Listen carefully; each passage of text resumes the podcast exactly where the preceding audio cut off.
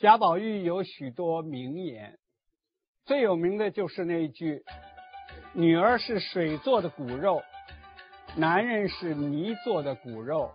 我见了女儿，我便清爽；见了男子，便觉浊臭逼人。”等等，这些话都成了贾宝玉的商标性语言，就像商标一样。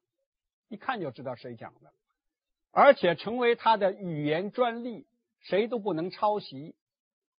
啊，一抄袭人马上看出来了，这是曹雪芹说的，啊，曹雪芹写的，贾宝玉说的。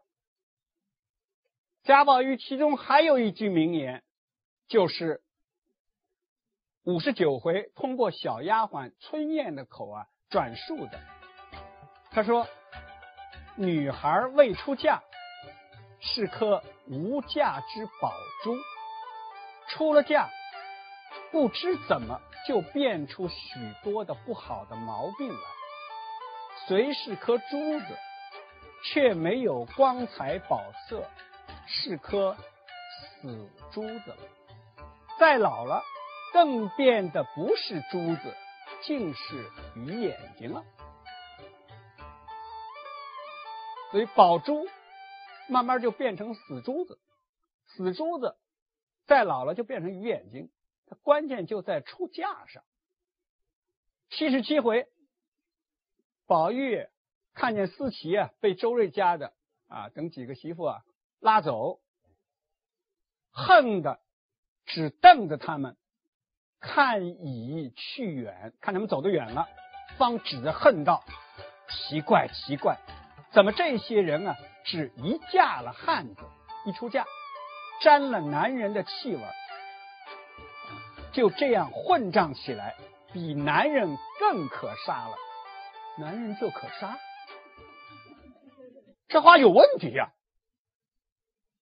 用现在的语言来说，贾宝玉有严重的性别歧视之嫌，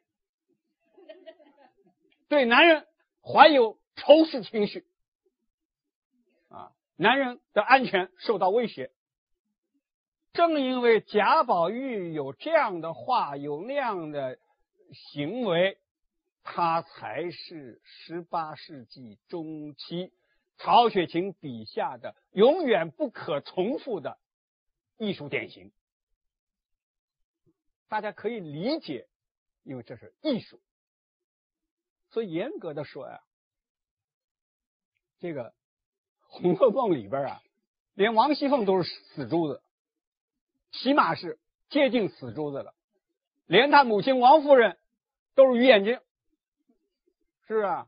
嗯，从朝鲜大观园来说啊，王夫人就是鱼眼睛，比如不过是比较高级的鱼眼睛，什么金金枪鱼鱼眼睛啊，不是胖头鱼啊，是吧？也就区别就无非如此而已。但是话又说回来，贾宝玉这个话呢，他主要是对啊。这个贾府的那些媳妇和婆子，《红楼梦》可以说是一部人物众多的小说。据有的学者统计，有名有姓的不下四五百个。除主要人物外，一些看似微不足道的小人物也栩栩如生，不同凡响。在《红楼梦》里，有这么一群人，他们真正是小人物，小到甚至没有自己的姓名。嫁到谁家做媳妇，就称为什么什么家的。他们虽然戏份不多，却能兴风作浪，把贾府搞得地动山摇。我们还是先来看看他们都是谁，年龄多大。那么，我们就要分析一下这个媳妇婆子，当然都是结了婚的，是吧？是这么一个群体，他们大概提啊，这个年龄啊。呃，在哪一个年龄段啊？那么媳妇的年龄下限大体上是二十岁，因为她要过了二十岁啊，她才可以指配啊，才可以结婚。那么她的上限呢？也就是说，从到了什么岁数就成了婆子呢？古代的人啊，因为寿命短，结婚呢也比较早，所以古代的女孩子啊，十五岁及笄成年。那么就是周岁，也就是十三四岁啊，就可以论婚嫁了。但是民间还有比十五岁啊结婚更早的。我的老家杭州从前就有一句民谣啊，叫做“十三娘”，十三岁就当娘了，也就是说十二就结婚了，十三就有孩子了。念八婆，二十八岁就当婆婆了。为什么你十三就当当娘了？是吧？二十八岁的时候，他那个呃儿子或者女儿不就十五了吗？是吧？那也就可以嫁人了，或者是儿子的话就娶媳妇了。就二十八岁就当婆婆了，十三娘念八婆，四十六岁当太婆。你想二十八岁当婆婆了。是吧？二十九岁儿媳妇有孩子了，你算算，在这是不是？四十六岁可不是当太婆了吗？四世同堂了。那么媳妇的这个年龄的下限呢，大体上应该是二十岁。这些媳妇婆子们都是这个家的那个家的，是吧？但是家的跟家的很不一样，年龄大小不一样，在贾府的地位也不一样啊。在这些家的中啊。最早进入我们视线的是周瑞家的。周瑞家的王夫人的陪房，在荣国府里，周瑞家的管太太奶奶们出门的事，丈夫周瑞管宁府地租庄子银钱的出入。冷子兴演说荣国府，这位冷子兴，他是周瑞家的女婿。从他对贾府熟悉的程度来看，他和周瑞家的女儿结婚，应当至少有一两年了。那么，如果说周瑞家的女儿十七八岁的话，周瑞家的生他的时候也是十七八岁的话，那么现在他应当是三十五六岁啊。还有一个证明呢，就是一个证据呢，就是宝玉啊叫他周姐姐。七十四回王夫人说周瑞媳妇啊，那么从这个地方来看呢，呃，周瑞家的还在媳妇之列，已经快要接近婆子了。另外，荣国府女仆的总管。林之孝家的，林之孝家的小红的母亲，她的丈夫林之孝是荣国府的大管家。林之孝家的，他的女儿小红已经十六七岁了，所以林之孝家的呢，估计他的年龄啊，应当是两个十六七，啊，大概是三十二三岁、三十四五岁的样子，而且七十三回。王熙凤让人他说传林之孝家的等总理事务的，就总管事务的四个媳妇到来，所以还是把林之孝家的算在媳妇当中啊，估计他也也就三啊三十五岁左右。还有小厨房的那个厨头柳家的。柳家的小厨房的厨头，他的女儿刘武和方官是好朋友。有一天，他到怡红院去送竹林霜，被林之孝家的发现，怀疑他是贼，亏得平儿相助，软禁了一夜就放了。柳家的他的女儿刘武儿，那么小说里边有一个介绍，因为他行武，所以叫武儿啊。那么，如果柳家的十五岁结婚，基本上一年生一个，他也得二十一二岁才有刘五儿，是不是？哎，那刘五儿那个时候已经是十五六岁了，十六岁啊。所以这个柳家的呢，应该是已经三十七八岁，应该三十七八岁，但是还不到四十岁，估计可能还不到四十岁，因为方官啊。叫他刘嫂子，而且别人呢还叫称她为柳二媳妇，就她丈夫可能行二，别人叫她柳二媳妇啊。一般的如果是婆子，人就叫什么何婆啊、夏婆子啊什么什么的啊，还有一个明确的婆的一个称呼。怡红院的这个小丫鬟啊，春燕她也是十五岁左右。五十九回啊，他就提到啊，她是何婆的小女儿。他的母亲就不称为什么何什么媳妇了，何婆啊，小女儿。那么就春燕上面她有哥哥姐姐有好几个，而这个何婆呢，可能就会年龄比较大一点啊。看来这个媳妇跟婆子的界限啊，大概是四十岁的样子。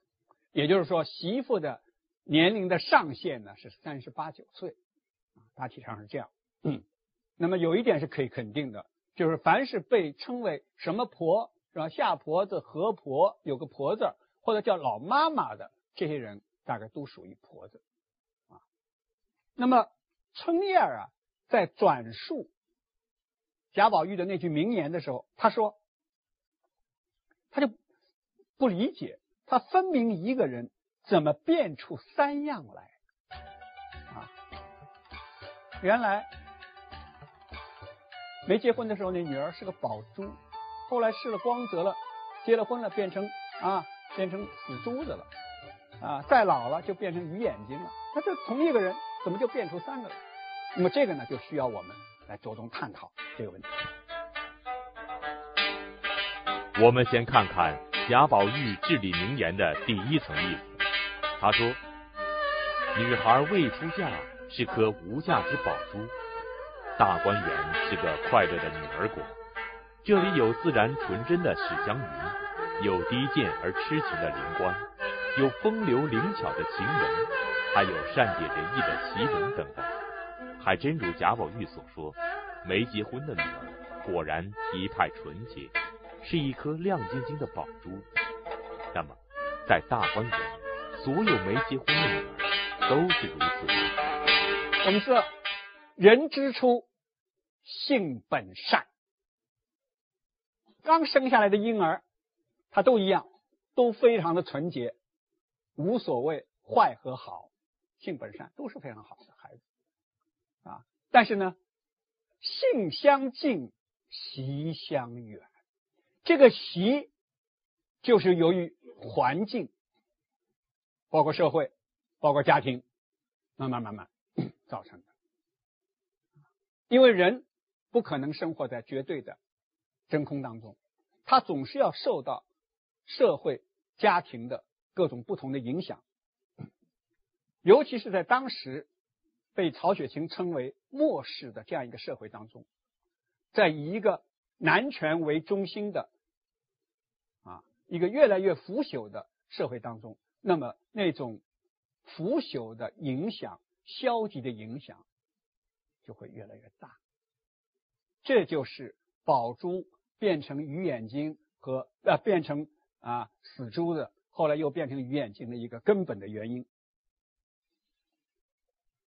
那么也就是说，当这个孩子出生下来以后，婴儿啊，人之初性本善，后来慢慢慢慢在这个环境当中受影响，在他是宝珠的时候，就也就是说，在他还是一个女孩子的时候，还没结婚、还没出嫁的时候，他身上已经存在了变成死珠子的文化基因。他不是说一结婚就变了，不是，他原来就有。没出嫁的时候就有了啊！我们来看看啊，比如思琪，思琪，贾迎春的丫头，与做小厮的表弟潘有安相爱。朝见大观园时，因查出有男人物品，被撵出大观园。思琪也是很不幸的女孩子啊，但是思琪呀，在《红楼梦》几个大丫头里面，在前八十回表表现可不怎么样，不怎么好啊。你看，思琪为了柳家的，没有痛痛快快的马上给他蒸一碗鸡蛋羹，是吧？然后他手下那个丫小丫头那个小莲花，你看那小莲花，小莲花身上啊折射了思琪性格的影子啊。小莲花挺挺厉害这丫头很厉害，就就就像他那个，就像思琪，小丫头这个小莲花呢，又回去编了一套话，是吧？我都看见了，他偏说没有，后来被我翻出来了。我看他是诚心不给姐姐吃。走，嗯。你看这小丫头，小莲花那那么一点孩子，她身上已经有那个，是不是有死猪子那个文化基因了？有了，是吧？然后思琪就率领莲花等一彪人马，大闹小厨房。动手啊！还等什么？箱子里、柜子里，所有的菜蔬都丢出来喂狗。大家转不成。哎呦，姑娘，这是干什么呀？可不能啊！哎呦，我你了，我知道了，这怎么样菜呀？就想快动手吧！别打了，别打了！姑娘，这……哎，哎呦，姑娘，这是什么呀？动手吧，姑娘，动手吧！就为了那么一点事儿。那么这个思琪发脾气啊，除了他这碗鸡蛋羹，这碗鸡蛋羹实际上是个导火线，还跟什么事情有关系呢？我们知道，小厨房政变，未遂政变啊，是谁发动的？秦显家的。秦显家的想要夺这个小厨房的权，因为小厨房有油水啊。秦显家的是思琪的婶娘，这里边有利害关系，是吧？结果呢，由于平儿啊心地善良，仔细调查，公平断案，结果平反冤狱。留我儿释放柳家的官复原职，啊，小厨房政变只经过了半天就流产。秦显家的不仅什么好处都没捞到，还白白赔了好多东西。因为柳家的原来也有点经济问题啊，啊，被他查出来了，查出来那那他赔啊。而且柳家的这个秦显家的一上任，马上就大肆贿赂，是吧？给那个总管林之孝家的送去好多东西。给那个账房送去好多东西，然后还请客啊，请他这个小厨房的这些同事们，今后咱们互相支持、互相关照啊，实际上就是将来大家彼此方便了，可以贪污，是吧？那么思琪在这个当中，你看思琪是个没有没有出嫁的女孩子，是大丫鬟，她应当是属于宝珠类的，但是在她身上已经存在了变成死珠子的。这个文化基因，为什么？就是因为他生活在这个环境当中，是吧？他的这个宝珠的光泽已经受到了环境的腐蚀。那么封建社会这个末世环境对人的这个腐蚀，是对每一个人都在起作用的。即使金陵十二钗。政策中的那些小姐也不例外。曹雪芹的伟大就在于他不包庇任何一个他喜爱的人物啊，所以包括贾宝玉、包括林黛玉啊、包括薛宝钗这些他最喜欢的人物当中，同样存在的缺点，而且缺点都不小。只有极个别的人，比如像元春啊这些出场很少的。几乎是完人，几乎没有缺点啊！你只要是戏比较多的，都有很严重的缺点。就拿这个啊，宝珠变成死珠子和变成鱼眼睛来说，在十二钗里面就有。你看探春，探春啊是曹雪芹倾注爱心最多的几位少女之一。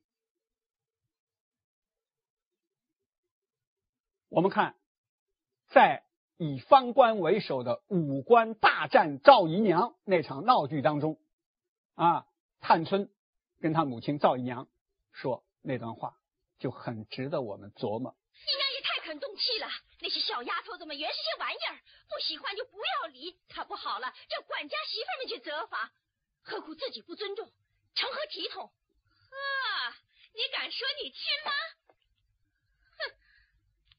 什么叫体统？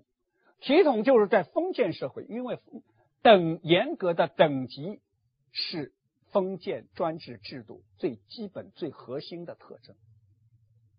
啊，你在这个等级上，你要维持这个等级的体面，是吧？啊，你是贾府的，主子，这个主子这个阶层呢，当然了，是吧？在王熙凤他们眼里，赵姨娘那是半个主子，那跟比那些小丫头比那些玩意儿那不一样啊！你要你要维持你的体统，所以在这个探春这样的人物头脑当中，这种严格的等级观念都已经深深的渗透到了他的心灵当中，就在他身上同样存在着变成死珠子的文化基因。当然了，每个人的个性不一样，每个人对权力、地位、金钱的态度不一样。如果一味的追求金钱、争夺权力，啊，想要地位爬得高了再高，那么这个人性的失落就会更更加加快。也就是说，这个人性异化的速度和这个程度。跟每个人对待金钱权利的态度是成正比的。我们再来看贾宝玉至理名言的第二层意思：女孩出了嫁，虽是颗珠子，却没有光彩宝色，是颗死珠子。贾宝玉的话似乎有些道理。那些出嫁的女儿们，因为成立了自己的小家庭。自然就会着眼于现实，变得更实际一些。就像王熙凤，未出嫁之前也许是颗宝珠，但是出了嫁就弄权揽利。还有大观园里的那些媳妇婆子们勾心斗角，一刻不得消停。那么出了嫁的女孩为什么变得如此可恶呢？难道所有女人都会如此吗？从贾宝玉的话来看，媳妇是处于宝珠和鱼眼睛之类的一之间的一个过渡性阶段，啊，最坏的是婆子，这个媳妇还不太坏，啊，所以关键就在于啊，这个人她本来是少女，啊，她结婚以后她变成媳妇了，关键就在于。这些人他对欲望的态度，他能不能进行克制，还是任其发展？如果任其发展的话，那么在这种等级森严的社会当中呢，他就会变得越来越坏，身上的那些光泽、宝珠的光泽就会迅速的失落。鸳鸯的嫂子就是其中一个典型。鸳鸯的嫂子岁数应该不大，应该是二十多岁，但是呢，她。厚着脸皮，高高兴兴的啊，来动员鸳鸯去做。鸳鸯那时候还不到二十岁啊，啊，来动员鸳鸯去做五十多岁的假设的小老婆啊。他说那是天大的喜事，鸳鸯就呲他。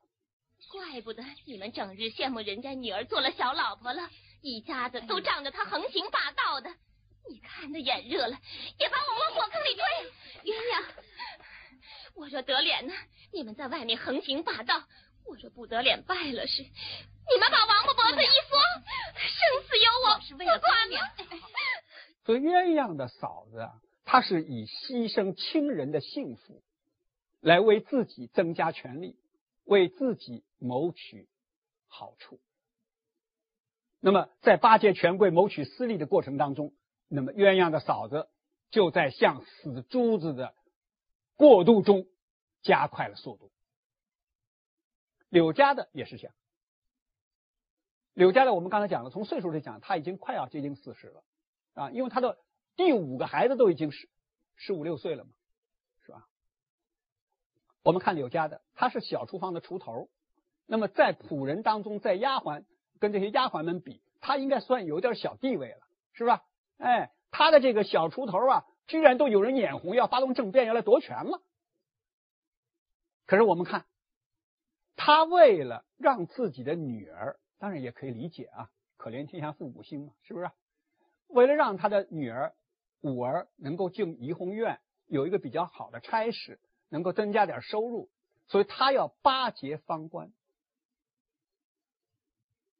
方官如果原来还是小戏子，柳家的会巴结他吗？不会。我们看柳家怎么巴结他，柳家的称他什么？称他方姑娘。我们知道《红楼梦》里面“姑娘”这个称呼可不是随便叫的，是不是啊？姑娘是称呼啊，这个要么就是宝姑娘、林姑娘，要么就是什么呢？袭人、晴雯这一级的大丫鬟，是不是？柳家的称方官为方姑娘，这还不算。方官不是开玩笑吗？说那个糕要想想吃那个啊，小婵让婆子买来的糕，是吧？结果小婵说这是有人买的，是吧？方官不是那个什么不大高兴吗？那柳家的马上就把那个热糕拿出来说这是这是给给五儿买的，是吧？他们给他吃，啊，处处巴结他。从这个地方都看得出来啊，就是说这个宝珠它之所以会变成死珠子。他就是要追求一些对他有用的权利啊、金钱等等。按理说，柳家的他从心底里他是瞧不起方官这样的人的。他对这些就是说生活的条件比较优越的啊大观园的主子们、少爷、小姐身边的那些。丫鬟他是不满意的，从哪儿看得出来？思琪是吧？思琪不要称吃那个鸡蛋羹吗？是吧？思琪后来来的时候，呃，那那个柳家的不就说吗？是吧？柳家的称四思琪是称什么？二层主子，是吧？他是心里是不满意的，但是为了自己的这个利益啊，他还是要巴结。当然也有可怜、值得同情的一面啊。这个当然了，就是媳妇和婆子啊，他们在，我就说了，年龄大体上有一个界限，但是在品质上，它没有绝对的界限啊。比如说这个周瑞家的，我们看一下，周瑞家的在这些家的门当中，就是在那些媳妇当中，因为家的有媳妇也有婆子，在这些媳妇当中，周瑞家的是比较坏的。你看这个在送宫花的时候，他他女儿不是找来了吗？是吧？听说这个呃，他女婿冷子兴给抓起来了啊，要遣送回乡，这有什么事儿啊？是吧？急得这样，他说他闺女都还没见过世面，小孩家的是不是没见没见过什么事啊？就是说周瑞家的他看到贾府啊搞这种违法乱纪的事情啊太多了，他根本不在乎，晚上求求凤姐就完了。而且你看周瑞家的，说变脸就变脸。思琪，思琪是二小姐迎春的首席大丫鬟，从她的地位来讲，她应该不如周瑞家的，因为周瑞家的是王夫人的陪房，地位肯定是比较高的啊。但是呢，由于思琪啊，她是迎春的首席大丫鬟，所以她的实际权力要比这个。周瑞家的要高实际地位。要是过去，周瑞家的绝对不敢对思琪这个有什么不敬之处。但是在操检大观园之后，啊，王夫人下令把思琪赶走，就周瑞家的是吧？不是带了几个婆子媳妇就把他押出去吗？押出去那个时候，思琪求宝玉啊。那周瑞家的就刺他了。好姐姐，你们站一站，我有话说。他们做不了主，你好歹求求太太去。晴雯病了，你又要走，这要都走了，我怎么办呢？你快去求求太太去。你如今不是傅小姐了，若不听我的话，我就打你，还不快走？为什么呢？就是由于啊，思琪现在被赶出去，他已经失去了原来的地位和权利啊，因此。随着权力的消长，地位的改变，人性也在变化。那么，但是不同的人，并不是说啊，权力地位就一定和人的品质相联系。权力地位高，他这个宝珠光泽就一定失去的多啊？不是这样。你看平儿。平儿权力多大？按理说，按纸批的说法，三等奴仆，平儿都只算三等奴仆。但是由于平儿是啊王熙凤的主要助手，他主他主要还不是因为通房大丫头啊，他是因为王熙凤的左膀右臂，他经常要传达王熙凤的命令，执行王熙凤的指示，有时要代他行使一部分权利，因此平儿的实际权利啊，要大大高于他，就是说他本身这个丫鬟的这样一个一个权利。所以有一次不是那个春夜娘犯浑吗？是吧？犯浑，后来让让那个呃怡红院那个谁是让让他们去报告，说说说去告诉平儿去。平儿当时正忙，没工夫来，然后就让他传达。小丫头回来传达了，是吧？平儿说了，说撵出去，让把把他交给告诉告诉林大娘，就是林之孝家的，打四十板子啊，以后赶出二门啊。那平儿他就有权下令打板子，打四十板子，是吧？有权撵出二门外头去啊，以后不以后不许进进园子了。那权力那么大，他可以指挥。林之孝家的，林之孝家的可是总管啊，但是平儿，你看他很慎重的使用这个权利啊，他在这个蔷薇销啊、茉莉粉啊、这个玫瑰露、茯苓霜这个案子当中，涉及到那么多人，是吧？他就公平断案啊，仔细调查，公平断案，平反冤狱，是吧？结果本来。一场大地震啊，一场大风波化解了，保护了受冤屈的刘五儿啊，还保护了，实际上实际上还保护了探春。所以这个权力、金钱啊，它和这个人性的异化，它并没有必然的联系。关键是在于这个每个人的人品如何。贾宝玉至理名言最狠的一句话，莫过于说：女人再老了。就变得不是珠子，是鱼眼睛了。这是对老女人的极大打击。而实际上，在《红楼梦》里，真正让人最讨厌的，确实是那些鱼眼睛。不过总的说来啊，这些媳妇们啊，都还不算太坏啊。你比如说那个鸳鸯的嫂子，让鸳鸯给呲了一顿以后，是吧？后来灰溜溜的走了，最后后来也就没有没有再干什么坏事儿啊。林之孝家的嘛，虽然有这个那个毛病啊，呃柳柳家的啊，虽然有点经济问题，啊，看来都不是很严重啊，不是很严重。最可恶的就是那些婆子们，最可恶的在什么地方呢？就是在抄检大观园的过程当中，我们就要注意一下七十七回，王夫人亲自来抄检大观园。指认这个，指认那个都是谁？都是老妈妈。王夫人问了：“谁是野地匈奴？谁说啊？跟那个宝玉生日的啊，生日相同就是夫妻什么的，都是老妈妈。”所以这个春燕啊，她有一句话说的非常好。她不但听了别人议论她母亲和姨妈，她不但不生气啊，然后她就讲了：“她怪不得宝玉说了，是不是？”哎，什么宝珠啊啊，死珠子啊啊，眼睛。他说啊，他说这话虽是浑话，倒也有些不差。他别人不知道，别人我不知道，只说我妈和姨妈，她老姐妹两个，如今越老了，越把钱看得真了。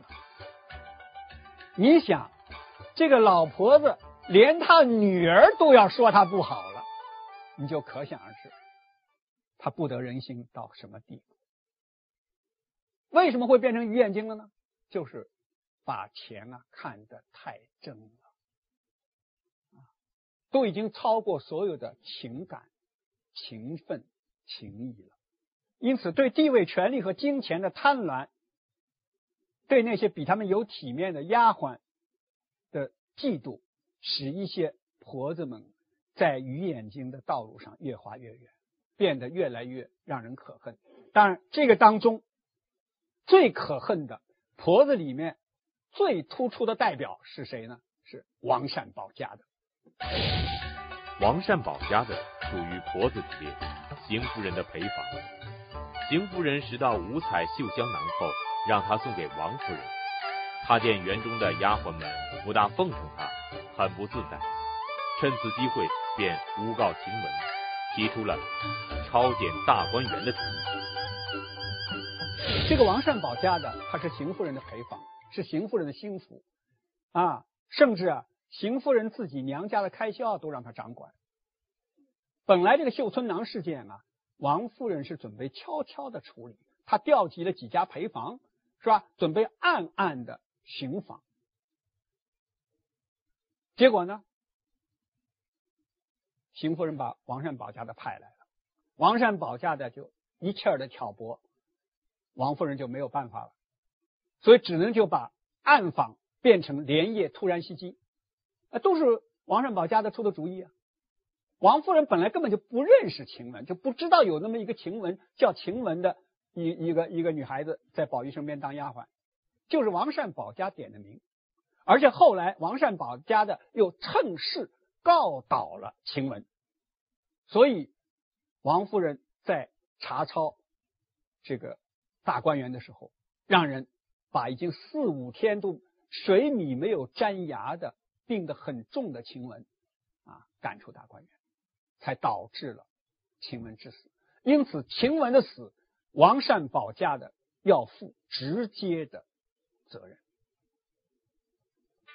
王善保家的这个名字啊，是很多读者没有注意的。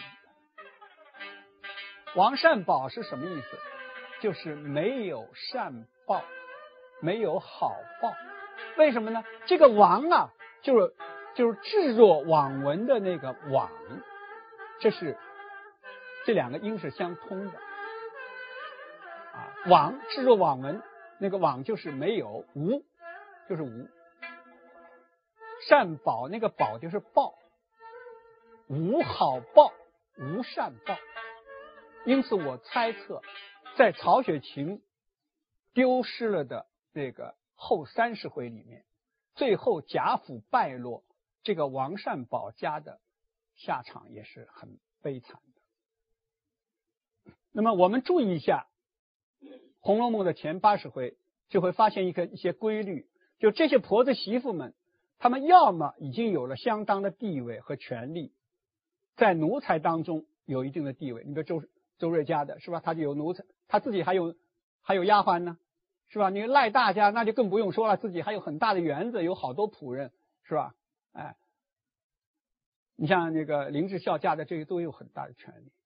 要么是什么呢？就是他们在不断的要想增加自己的权利，追逐更多的金钱，所以他们是在攫取权力和贪婪金钱的过程中迷失了自我。